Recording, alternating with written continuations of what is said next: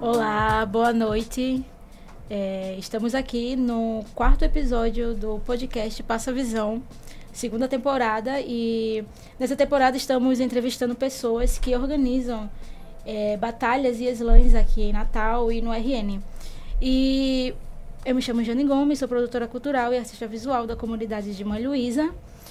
E eu sou uma mulher negra, tenho um cabelo cacheado, é, estou vestindo um macaquinho preto e estou com óculos também com armação preta. E estamos recebendo hoje o pessoal da Star Black. Sejam bem-vindos, Cafeína Obrigado, Ícaro. obrigado. É, o coletivo musical de hip hop Star Black foi formado em meados de 2018 por jovens negros e falidos, trazendo vivências negras e denúncias sobre a sistematização do racismo na sociedade em forma de versos. O coletivo fundou no mesmo ano a Batalha do Coliseu, o movimento de batalhas de rimas que acontece até hoje na UFRN. E estamos recebendo aqui Ícaro, Ícaro. conhecido como Boca, e Aldeci, conhecido como Cafeína. É, se vocês puderem se autodescrever um pouco. E aí, é, então, eu sou o Boca, Ícaro, muita gente me conhece por vários nomes, mas Ícaro e Boca é o que tá mais na boca da galera, principalmente Boca pela Batalha do Coliseu, né, com certeza. Então, é, eu sou um homem negro de cabelos crespos, pele é, preta clara e tô vestindo uma camisa do Corinthians preta e um calção azul e estamos aqui no podcast, né? É, sou produtor cultural da Batalha do Coliseu e também estou tentando ser um produtor cultural de formação também, se, deu, se der tudo certo, né mãe? A senhora vai ganhar um diploma. Mas é isso aí. É, eu sou o Cafeína, Aldeci, também, a galera me conhece vários nomes também, Bisonho, Júnior, Juninho, dependendo de onde, de onde me conhecer. Mas, primeiramente, boa noite, né? Eu sou um rapaz negro, cabelo black power bem torto, mal, mal cortado. Vitiligo aqui nos olhos, nos olhos não, né? Na boca, embaixo do nariz, nas mãos. Tô com a camisa que era preta, mas eu botei água sanitária pra ficar toda manchada, pra combinar comigo. Da Adidas com algumas cores aqui, azul, verde, rosa. E muita beleza. É isso aí. É isso aí, é isso aí. É, antes da gente conversar sobre a produção de vocês em si, eu queria que vocês me falassem um pouco sobre vocês. Quem vocês são, quem é Ícaro, quem é Aldeci, assim, mais profundamente. Cara, o, o Ícaro, ele é um. Ele é um moleque sereno e observador, sabe? Tipo, desde pivete eu sempre fui um pouco inquieto, hiperativo, porém sempre observador e quieto às vezes em alguns momentos, entendeu? Era sempre um, uma bipolaridade ali nesse, nesses negócios, né? Então eu fui crescendo desse jeito, observando as pessoas e sempre com muita energia pra fazer o que eu gostava. É, principalmente, tipo assim, festa de família, eu tava sempre lá, o tio pedia uma cerveja, eu ia buscar, pegava um churrasco, levava coxinha, servia refrigerante pras crianças. É, tipo, eu gostava muito desse mundo de festa em família. E fui crescendo nisso, né? Até que me mudei pra Natal no ano de 2010.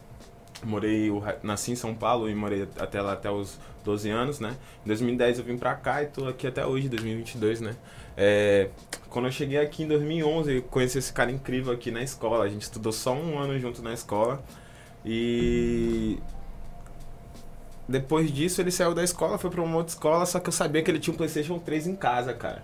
Aí um amigo meu se mudou para um bairro onde ele morava. Aí eu falei pra esse amigo meu que ia visitar ele. Aí eu, no mesmo dia eu falei, aí eu desci, tô indo aí jogar um videogame, viu? Aí ele falou, cola aí, cara, cola aí.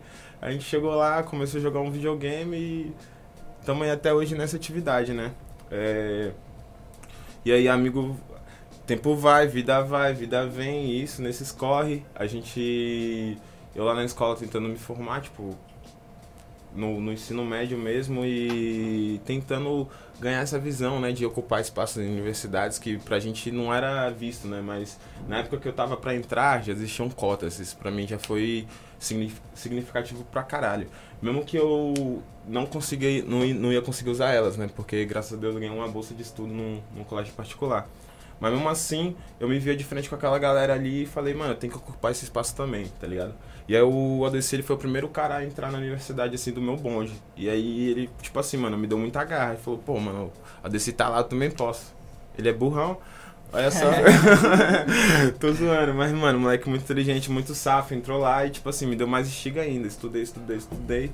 Entrei lá em administração e fiquei um pouco frustrado porque eu não tava naquele mundo, entendeu? Eu fazia administração à noite, então a galera que tava lá no curso também era uma galera mais velha, uma galera que já já sabia o que era universidade, nem sabia o que era aquele Uhum. mundo. Eu tava conhecendo ali a grande UFRN. E nessa a gente foi vivenciando, vivenciando, ficando um pouco mais desgostoso com o curso. E a gente viu lá um espaço inapropriado, fez batalha do Coliseu e eu saí do curso, entrei em produção cultural e agora eu tô querendo me tornar um grande produtor cultural e se pá, movimentar muito a cena do rap aqui e qualquer outra cena artística, porque a arte é o que faz a gente respirar. E a gente sabe muito mais do que do que a gente passou na pandemia, né? Que a pandemia também foi um, um período trash que a arte salvou a gente, né não? É, com certeza, né? Momento de bem todo mundo preso em casa sem poder. Na verdade, meu primeiro ano de pandemia foi muito bom, tá ligado? Que a gente tava fazendo batalha toda semana e correria pra cá, correria pra lá. Quando falaram, vai ter que ficar em casa, eu falei, poxa, que pena. Fiquei em casa assim, mas depois de um tempo a pessoa vem ver as coisas acontecendo no mundo, né? Muita gente sofrendo, muita. Aquela vontade de fazer coisas e não poder fazer coisas. Aquele momento aquele um ano de pandemia assim, no final de 2020. Final de 2020? É. Final de 2020 que já tava todo mundo sem esperança do mundo, tá ligado? Real. Bolsonaro na presidência, a pandemia comendo solta. A gente só tava. Mas a arte salvou, né? Que a arte é uma coisa boa. Eu sou muito ruim pra ficar me descrevendo, sabe? Eu não, eu não gosto muito não de. De ficar falando assim de mim e tal, mas. Basicamente eu nasci em Brasília. E aí a gente morou em Manaus, depois veio pra cá. E aí, tipo. Geralmente que foi pra Manaus lá a gente foi eu, meu pai, minha mãe, meu irmão, minha irmã, tá ligado? E tipo, a nossa família é bem, bem unida mesmo, acho isso bem legal, que a gente briga muito, mas a gente é bem unido e isso me, me ajudou a me formar muito, sabe? De tipo, ter gente, gostar de confiar nas pessoas, tá ligado? Gostar de fazer amizade, fazer festa. Quando eu vou pra Brasília e encontro minhas tia, meus tio, é tipo, toda hora alguém soltando uma piada besta, tá ligado? Pra qualquer coisa assim. E tipo, isso é muito legal, esse, esse ambiente de ficar soltando piada e sorrindo. Eu gosto muito disso, sabe? Eu sou uma pessoa que é bem alegre, apesar dos pesares. E, mas isso aí é o que faz, né? A gente ser assim, tipo, mais alegre ainda, tá ligado? De tipo, pô, tem tanto problema realmente embaçado, né? A galera, gente aí, tipo, sofrendo por problemas que às vezes são bem ínfimos. Sendo que a gente, se a gente for parar pra analisar mesmo o tanto de problema que tem na vida, aí às vezes a gente, sei lá, perdeu uma coisa que a gente queria fazer muito, assim, uma coisa dessas, assim, a gente fica bem mal, mas, o que é isso comparado com algo que, tipo. É, né? Enfim, coisas assim. Necessários e E aí básicos. por isso que eu gosto muito de sorrir, me- mesmo com. Sei lá, às vezes estamos com vários mil na conta aí devendo, tá ligado? Foda-se, é isso aí, acontece. Tamo lá. É sobre. é, vocês se conheceram nesse ambiente de escola, né? Foi no ensino médio? Foi. Primeiro ano. Primeiro ano. E meu primeiro ano aqui em Natal também. Uhum, Que foi em 2012, pô. É 10 anos. É, 2012, verdade. Isso. E como foi esse início no movimento hip hop? Vocês já é, participavam antes de chegar em Natal e se conheceram e foi algo em comum ou acabaram conhecendo juntos? É, tipo assim, é porque quando eu morava em Manaus eu gostava muito de, de, de o que? Charlie Brown, tipo rap também, saca? Mas. E escrevia assim só por escrever, mas quando a gente chegou aqui, assim, tipo, a gente começou a. Porque assim, a gente sempre foi umas pessoas normal tal, mas depois que tem um momento na sua vida que você começa a, tipo, não só se enxergar como negro, mas, tipo, agir como negro, sabe? E o hip hop ajuda muito a gente nisso. Tipo, ajuda muitos negros a, tipo, ouvir um cara cantando autoestima no microfone, tá ligado? Esse tipo de coisa. E aí, nesse momento da gente começar a aprender a ser negro mesmo, de, tipo... Coisas assim, a gente meio que foi junto, né? Tipo, de conhecendo as coisas junto, assim, de Exato. tipo... Ai, e aí começou a ouvir hip hop, gostar muito, tá ligado? Freud, a gente gostava muito de ouvir Freud, porque o Freud é um cara que canta muito isso também, de tipo, de ter autoestima, tá ligado? De falar, pô, mano, tem um verso dele que é rimo pro irmão em frente ao espelho que não tem vergonha do próprio cabelo. Eu acho isso massa, saca? Esse tipo de coisa. E é isso dá inspiração pra nós fazer também. O Jonga também tem um. Foi pra falar todo mundo que a gente gosta de ouvir, assim, que ajudou a gente a, a enxergar o mundo de uma forma mais negra. Real. O hip hop, ele mostrou o caminho, né? E também, tipo, é, pô, tu vem também de uma base muito forte, né? Brasília tem ali Tribo da Periferia e vários outros grupos que, pô, fazem rap muito tempo e deixa a cena lá, tipo, sempre fluindo. É, eu já tinha uma influência muito grande do meu irmão, tá ligado? Porque meu irmão, quando a gente morava em São Paulo, meu irmão mais velho, três anos que eu. Só que, tipo assim, ele sempre me guiava, entendeu? Tipo, quando eu ia pra rua, minha mãe falava, não, vai com o teu irmão. Tu vai pra algum canto, vai com o teu irmão. Então, tipo, já era comum eu escutar meu irmão. Então ele, tipo, jogava músicas pra mim. E as músicas que ele jogava era, tipo, trilha sonora do gueto, Racionais, é, Facção Central. Isso lá em São Paulo, vindo pra cá, eu já tinha esse costume de estar sempre ouvindo esse tipo de rap. E não parei de ouvir, não parei de ouvir. Tanto rap, tanto, tanto funk que vem de São Paulo muito forte. Pra mim isso... Isso é o que me, me deixou vivo dentro do hip hop, não deixou o hip hop morrer dentro de mim. E eu acho que isso que ele falou, que quando a gente começa a se reconhecer negro, foi dentro da universidade. Que aí quando a gente descobriu que, o que era hip hop, tipo assim, pô, achei que era só música rap que eu tava ouvindo, entendeu? Não, não sabia o que era um movimento e que isso tinha mov- movimentado grandes coisas na história, tanto do Brasil quanto lá em Nova York, né? Eu acho que foi lá que começou o, o movimento em si mesmo, lá nos guetos, né? É, aquela segregação racial total que rolava lá, né? E foi esse início e esse reconhecimento. Tanto que eu acho que dentro da universidade tinha um amigo meu chamado Kaique, vulgo Kaique, né? Na real, o nome dele é Roberto. Mas nos meus primeiros dias de universidade, assim, antes da gente começar a fazer batalha mesmo, mas nesse momento que a gente tava começando a trocar ideia sobre ser negro, ele. Eu aqui, né, preto de pele clara, com certeza, né? Porque parte do papel. É, ele perguntou, e aí, Boca, tu se. Tu, tu acha que tu é o quê? Negro? Aí, tipo assim, eu respondi sem medo, tá ligado? Mas, tipo assim, eu nem fazia ideia de que eu era realmente negro, porque eu já tava acostumado a ver a galera falando, pô, não, tu não é preto não, pô, tua pele é clara demais, preto é, preto é assim, preto é assado, entendeu? E aí, eu acho que o hip hop veio e abraçou e trouxe mais coisas, ainda mais nessa nova geração de rap que, pronto, como você fala, o Freud tem versos que falam de autoestima negra e eu acho que isso é bem mais legal do que a gente tá só retratando também. Tipo, não é desnecessário retratar a realidade de favelas e comunidades, mas também falar de como o negro se porta, de como é o negro em si dentro da sociedade, tentando sobreviver fora dessa violência, que é comum dentro de comunidades, favelas, violência policial e o, e o resto que a gente bem sabe, né?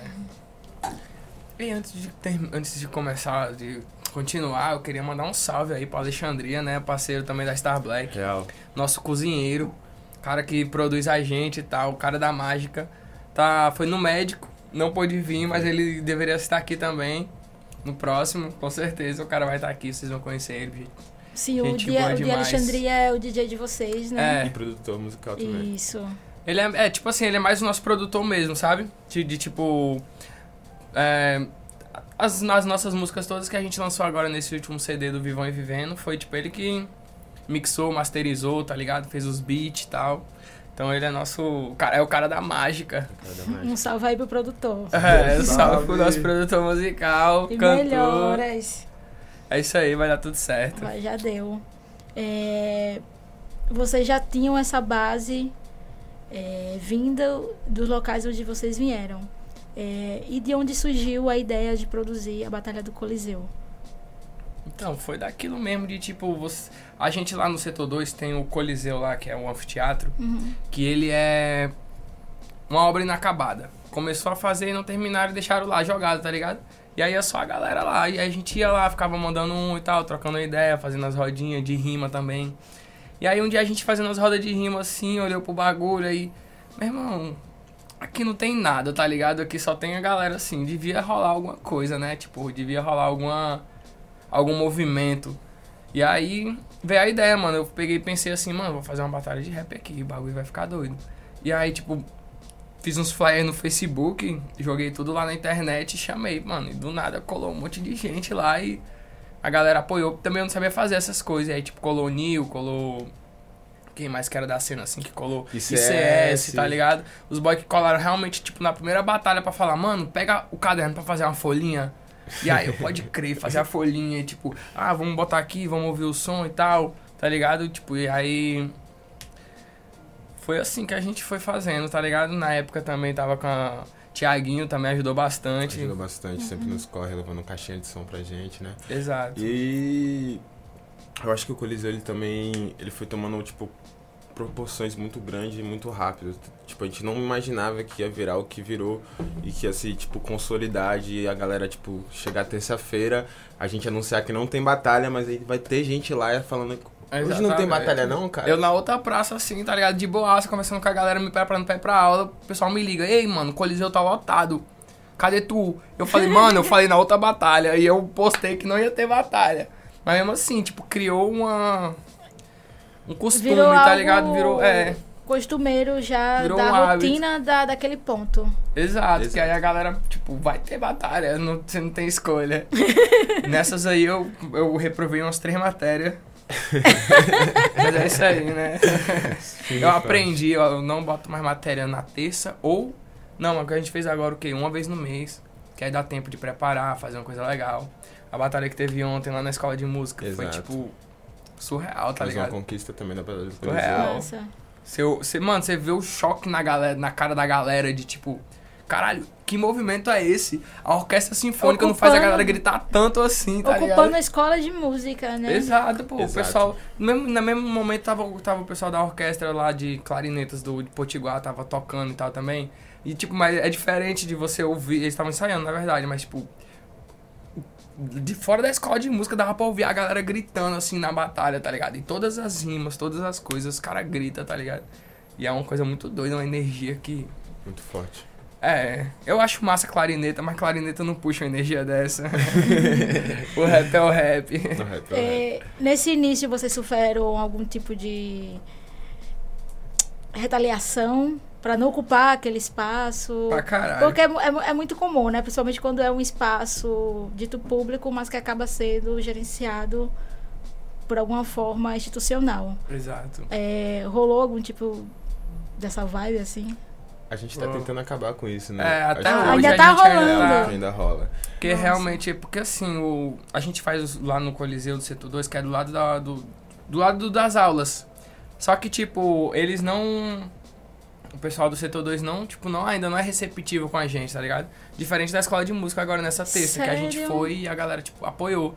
Só que já chegou a ter, sei lá, 20 segurança indo lá no Coliseu falando assim, não vai ter batalha. E o Coliseu lotado, um monte de gente sentada. E, tipo, ninguém se levantou, ninguém saiu, tá ligado? Umas paradas dessas assim, da gente, não, beleza, não vai ter não. Aí todo mundo foi pro outro lugar que a gente fazia também. Que aí, tipo, ficava driblando assim.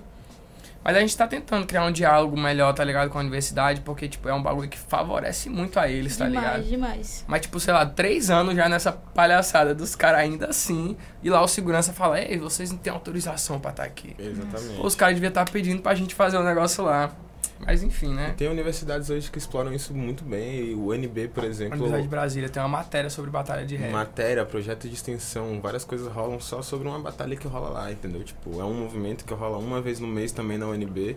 E mesmo assim movimenta uma cadeia gigantesca, tanto da galera que tá na licenciatura, mestrado, doutorado. Quem quiser frequentar e conhecer a universidade, eu acho que também a batalha pra gente é, é a coisa mais sensível quando a gente pensa em batalha, principalmente eu e a DC, quando a gente vai conversar, a gente fala, porra, mano, a gente conseguiu algo incrível. Que é incluir a galera dentro da universidade, é a galera, tipo, se sentir dentro da universidade, ver pessoas, do, tipo assim, do teu bairro, da tua quebrada dentro da universidade, você fala, porra, mano, fulaninho que eu vejo na rua tá aqui, ó. Eu também posso estar aqui, tá ligado? Não tem diferença nenhuma, não é algo que eu não que eu nunca vou conseguir chegar, tá ligado? Isso pra mim eu acho que é muito forte. Porque até eu pisar na, na universidade, eu também achava que não era capaz, entendeu? Tipo, aí quando o Aldeci pisou, eu também senti que eu era capaz. Eu acho que o movimento rap lá dentro é uma ferramenta muito importante, muito forte pra isso. Uhum. Que poderia, inclusive, ser integrado ao curso de letras que fica no setor 2. Ah, Fica aí a dica pro letras, professor. Curso de letras, curso de música, curso de ciências sociais, curso Uhum. de história. Todos os cursos é um bagulho totalmente multidisciplinar, Total. tá ligado? E, tipo, realmente a gente tá correndo atrás disso também, de, tipo, agora que a gente tá querendo se profissionalizar fazer virar um projeto de extensão. A gente já tá conversando com o professor da escola Sim. de música. E aí a gente quer fazer também grupos de estudo sobre hip hop. Que a escola de música fala sobre todos os estilos, mas não tem um grupo de estudo, nem na escola de música, nem na UFRN, assim, Nossa. dito assim, esse grupo de estudo é para estudar o hip hop, a história do hip hop, as, as causas do que fizeram surgir o hip hop, as consequências dela. Nada disso é estudado na universidade ainda, não na UFRN. Mas a gente tá nos corre de fazer isso, saca? De fazer oficina, coisas assim que. Um monte de sala, um monte de coisa lá e Uhum, ninguém usa. Usa, né? Mas não sempre, não tanto uhum. quanto deveria e tal. E aí é isso aí, a gente quer invadir mesmo e ocupar Total, tudo. ocupar e tomar os espaços, né? É, daqui a pouco É vou virar o sobre. reitor de lá. É sobre. É, e como é organizado essas produções? Tipo, vocês se organizam antecipadamente, fazem uma agenda mensalmente? Como é realizado? É, isso isso tava, vai começar a acontecer agora, porque, tipo, pronto, eu entrei na produção cultural e agora eu tô levando isso pro nosso coletivo. E, tipo, agora que a gente tá sacando mesmo que a gente é produtor, tá ligado? A gente não tinha. A gente não imaginava que a gente tava com uma carga tão grande nas costas de um movimento de- que é fixo, que a galera precisa que a gente tenha, por exemplo, agendas semanais já pré-estabelecidas, organização maior. Mas, tipo, sempre que a gente vai ter movimentos muito grandes, a gente já se pré-organiza. Porque, tipo, É, pô, vamos ter uma batalha da consciência negra. Não, vamos se organizar. Desde a gente começa a a articular tá com o pessoal do, dos centros acadêmicos, né? Que é uma galera que já pode chegar com uma tenda, pode chegar com um ponto de energia. A gente tenta falar com alguém de fora. O Jara, mano, que também já ajudou a gente pra caramba com equipamento de som também, tá ligado? é, E- e desde. Ó, porque desde o início do ano a gente tá planejando essa, que vai ser em novembro. Vai ser na Semana da Consciência Negra, todos convidados. Que é o seguinte, vai ser uma batalha de, da consciência e a gente tá fazendo parceria com a FIO, né, Festas Interligadas, que é promovida aí pela, pela galera que vem lá de África e tem uma comunidade na UFRN. E aí a gente quer fazer essa batalha da consciência negra, parceria com eles, que já rolou também outra vez. E aí vai ser uma coisa bem legal mesmo, bem, a gente quer fazer algo bem, bem bacana, sabe? Dar uma premiação massa, tipo, um incentivo legal pros MCs. Massa. E promover também essa integra integração com, com a galera que vem lá de África, porque tem muita gente que tem muita visão, muita coisa massa, tá ligado? Sobre ser negro também, porque a gente tem uma visão sobre ser negro, porque a gente tem a nossa vivência. Só que se você for conversar com alguém, sei lá, de Gana, por exemplo, o Selassie, que é um dos caras que tá ajudando aí, na, tá na cabeça, o Negão Selassie, salve Negão Selassie. E aí ele, tipo, tem uma visão totalmente diferente sobre o que é ser negro, sabe? Mas é uma visão também muito legítima. E aí eu acho isso muito legal da gente poder trocar essas experiências e ver outras formas de se enxergar negro, sei lá. Não conversei com uma pessoa que é dos Estados Unidos e é negro porque eu não sei falar inglês. Só que se eu conversasse, tenho certeza que é também o, o jeito que ele falaria sobre ser negro seria diferente. As questões, preocupações dele seriam outras. E esse é bom, é massa. E a nossa Total. batalha da consciência negra é realmente pra gente tentar criar uma consciência. Que massa, massa. Vai ser qual dia? 22, né? Acho que é 22, Vai se eu não me engano. É na 22? terça-feira da, da Semana da Consciência. Da consciência. Acho que é Massa. no dia 22. Massa. É, Voltando para a questão da produção, vocês falam que tem muitas pessoas, vocês falaram várias pessoas que estão nessa parceria com vocês, além do de Alexandre que compõe o Star Black. É, Quem mais está nessa com vocês? Assim, falo não só de pessoas físicas, mas também instituições. Você já tem algum tipo desse apoio? Pronto, agora a escola de música tá começando a falar com a gente mesmo, tipo, ter um diálogo muito aberto, sabe? Diferente do, do Xixila lá, do, que era diferente, sabe? E aí, a gente geralmente é nós por nós, saca? É uma parada que é tipo, eu tenho uma tabacaria, e aí a minha tabacaria geralmente dá uma premiação nas batalhas, sabe? A minha boy faz tatu, aí a gente tipo, pede pra ela fazer também a premiação, que é pra dar um incentivo. A o de Alexandria, ele faz beat, dá beat também. Mas tem uma galera que realmente fecha com nós, um pessoal que, tipo, tá nos corre independente também de fazer trampo, sabe? E aí o Glitz também, ele deu uma premiação na outra, que ele faz música, faz produção cultural, tá montando um home studio. E aí geralmente nossos apoios estão sendo assim, sabe? De tipo, quem tá querendo fazer o movimento e crescer com o movimento, sabe? Tipo, vai se apoiando. Isso é muito massa, saca? Apesar de eu achar que a gente realmente precisa muito, não só a gente, mas o movimento todo Uhum. precisa de muito mais apoio das instituições, tá ligado? Sei lá, um, Exato. empresas também, coisas assim. Total, total. É, eu vejo que é muito difícil essa questão de apoio das empresas aqui no RN, né? Ainda mais pra rap. é, uhum.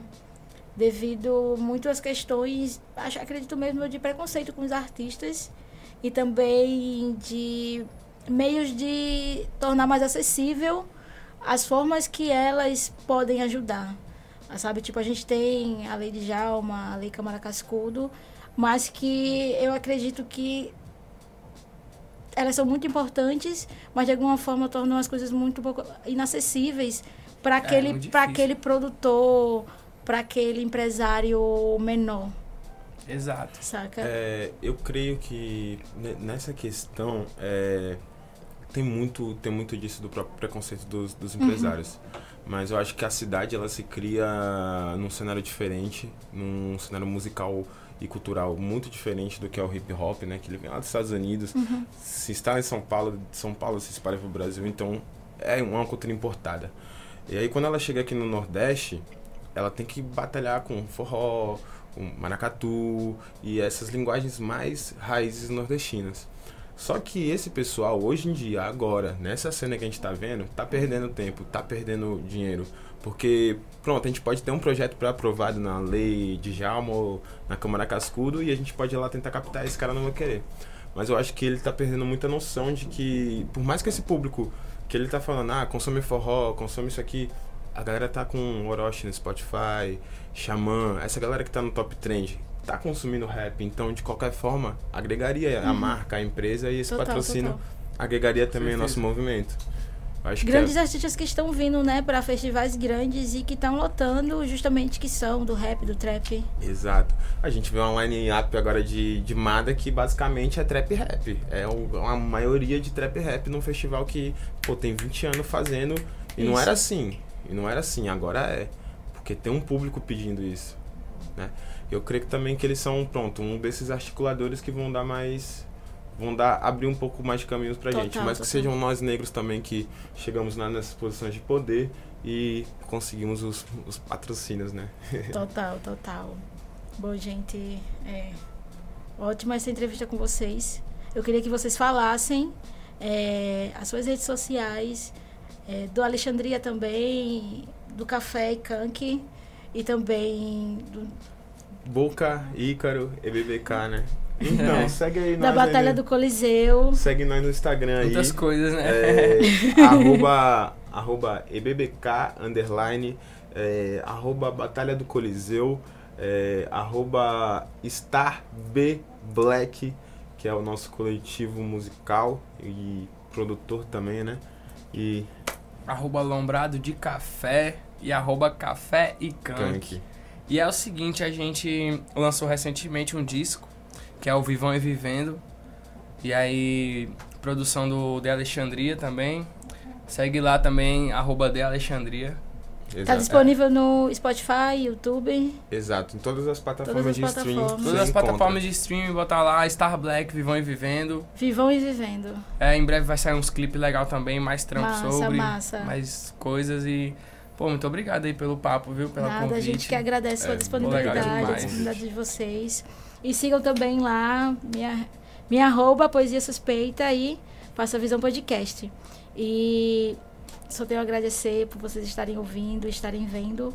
E é, agradecer a Sebrae por estar patrocinando essa segunda temporada. E através do edital de Economia Criativa 2022 e também a S Music Studio. E é isso aí.